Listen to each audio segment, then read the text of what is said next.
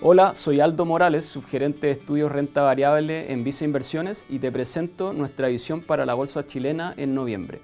Y recuerda que si quieres saber más sobre nuestras recomendaciones, te invitamos a suscribirte a Invertir es Simple by Visa Inversiones en Spotify y YouTube.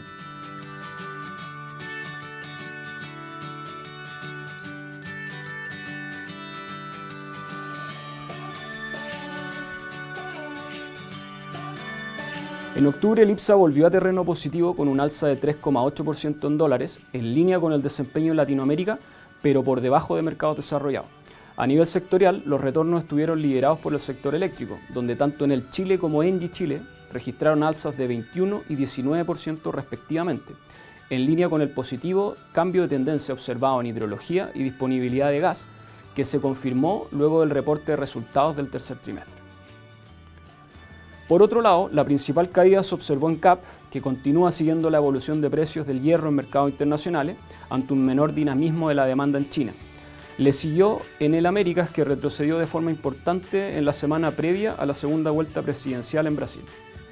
A nivel de fundamento, las tendencias son más bien mixtas y se observa una falta de catalizadores a nivel general.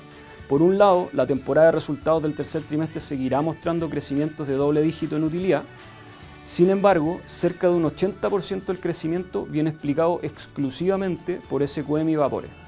Por otro lado, el contexto macro sigue siendo incierto para Latinoamérica, desde el punto de vista de un inversionista global, considerando la alta exposición a precios de materias primas en un contexto de recesión global. Sin embargo, como argumento a favor, hay que destacar que Latinoamérica, y en particular Chile, están dentro de las regiones más descontadas a nivel de valorización sobre todo en términos relativos, lo que hace pensar que gran parte de los riesgos ya están incorporados en los precios actuales. Además, el ciclo de alzas de tasas en la región lleva mucho más tiempo que en el resto del mundo, por lo que la normalización también se dará de forma anticipada. Esta mezcla de factores hace difícil proyectar tendencias generales para la bolsa local. Dado todo lo anterior, creemos que lo óptimo es exponerse al mercado a través de empresas e industrias específicas, que dentro de lo posible presenten buenos fundamentos y una sólida posición financiera. En este caso seguimos reafirmando a BCI, Sencosud y SQM como nuestras acciones favoritas. BCI por valorización relativa, Sencosud por resiliencia en resultados y SQM por fundamentos de largo plazo. Adicionalmente, creemos que en el Américas a estos precios tiene riesgo de aumento de participación del controlador y CCU es una de las empresas que debería mostrar uno de los principales cambios de tendencia positiva en resultados en el tercer trimestre. Estamos realizando cambios en nuestras carteras recomendadas, destacando el ingreso de Enel Chile en reemplazo de Concha en nuestra cartera Vice 10.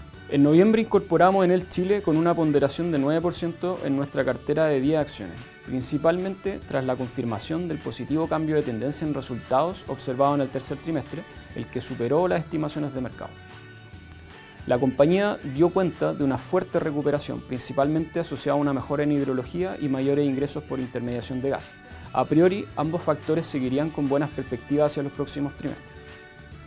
Por otro lado, retiramos momentáneamente con Chitoro, con un retorno de 4,4% sobre el IPSA desde su incorporación Seguimos creyendo que existe un alto descuento en valorización respecto a su historia y comparables globales, pero vemos que existen menores catalizadores en el corto plazo, considerando la presión en resultados observada en el tercer trimestre. Teniendo en cuenta esta visión, ¿ya sabes en qué vas a invertir?